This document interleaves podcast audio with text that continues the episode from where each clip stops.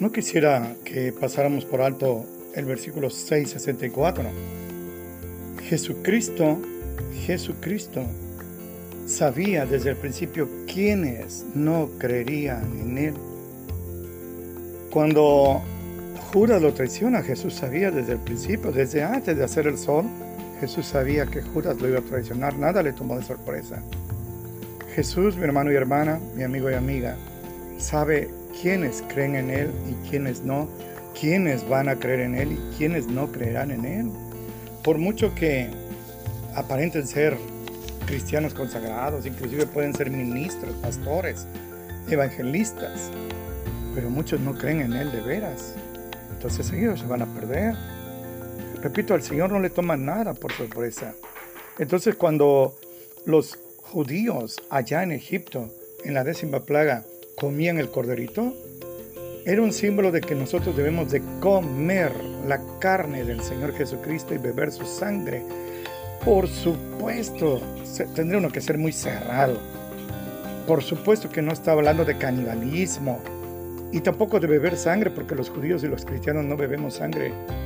En este contexto, comer y beber el cuerpo y la sangre de Jesús significa creer en Él. Pero le doy otro dato. Ese corderito de la Pascua no debía ser desperdiciado, no guardado para el día siguiente como alguna sobra, sino que tiene que comerse totalmente. Y esto significa que la palabra de Dios hay que comerla, hay que creerla totalmente, no escoger los pasajes que nos gustan y los que no simplemente los ignoramos.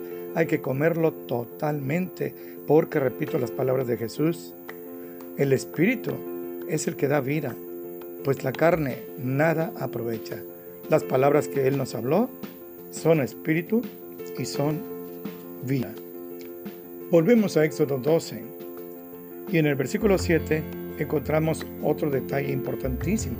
Esa sangre del corderito no debía ser vertida a tierra como todos los demás animales que debían ser comidos. No, aquí en el versículo 7 así está escrito, 12.7 de Éxodo. Y tomarán de la sangre y pondrán en los dos postes y en el dintel de las casas en que lo han de comer. Esos postes verticales y el techito que los una y arribita de la puerta debían ser marcados con la sangre.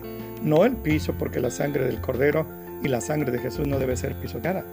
Pero esta era la señal que Dios le había dado a Moisés para que se la comunicara a los hebreos. Hagan esto porque cuando pase el ángel de la muerte en la décima plaga a la mitad de la noche por Egipto, donde quiera que vea sangre de un cordero sin mancha marcada en los postes y los dinteles, escúcheme bien, pasará de largo. Eso es lo que quiere decir la palabra Pascua, Pesaj, pasar de largo. Vea usted esto. Es imposible de imaginar y por supuesto imposible de transmitir a usted la angustia, el dolor que en todas las casas, por todas las calles, la gente salía gritando de dolor porque su primogénito, fuera bebé o ya fuera adulto, había muerto. Nadie podía consolar a nadie porque en cada casa había luto. Trate por un momento de imaginar a los hebreos dentro de sus habitaciones paupérrimas porque vivían en la miseria. Recuerde que eran esclavos por cuatro siglos. Y oír cómo se uh, escuchaban los lamentos, los quejidos, la angustia de tantos padres que habían perdido a sus hijos. Puedo imaginarme a los hebreos, al padre y a la madre abrazando a sus niñitos, especialmente abrazando al primogénito, quizá un bebé, quizá un niño o adolescente.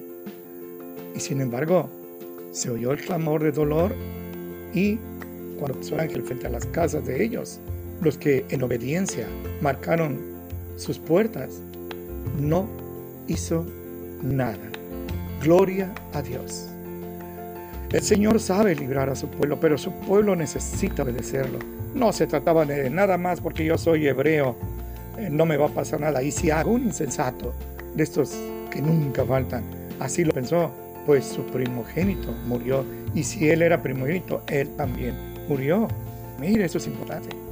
Ahora la sangre del Señor Jesucristo no está marcada en nuestras puertas, sino en nuestros corazones porque la sangre que Él derramó, recuerde que era un cordero sin defecto, es inmaculada. No olvide, Al que no cometió pecado, Dios lo hizo pecado para que nosotros fuéramos hechos justicia de Dios en él. Nuestra constitución mexicana prohíbe que una persona sea castigada dos veces por el mismo delito. Pues eso nos da una garantía a nosotros, no, no la constitución, sino la palabra de Dios. Nos da la garantía de que como Dios ya castigó nuestra maldad actual en Jesucristo hace 2021 años, ya en el Calvario, ya no nos va a poder cobrar nada a nosotros, porque ya la deuda está totalmente pagada. El grito triunfal y agónico de nuestro Señor Jesucristo fue, consumado es. Esto quiere decir que la deuda había sido pagada íntegramente, sin quedar ninguna deuda por allí y sin que nosotros tengamos que hacer nada para completar la obra que Él en la cruz. Eso fue perfecta y absoluta. Esto también es glorioso. Ahora, usted debe saber que mucha gente que no era hebrea se unió a los hebreos al ver cómo nueve plagas tocaban a los egipcios, a sus ganados y a sus cultivos, pero a los hebreos no. Se hicieron, así se dice, judíos prosélitos, aceptaron a Jehová y ellos tenían ahora que hacer un pacto y ese pacto era la circuncisión. Pero lo que quiero decir es esto, el amor de Dios es para todos. Él no hace distinción entre hebreo y gentil, entre judío y extranjero, entre culto, ignorante, rico, analfabeta, esclavo, siervo, libre, mujer, hombre. Todos somos uno en Cristo Jesús. Y volviendo a Éxodo 12, 44 al 45, así está escrito. El extranjero y el asalariado no comerán de esa Pascua. En una casa se comerá.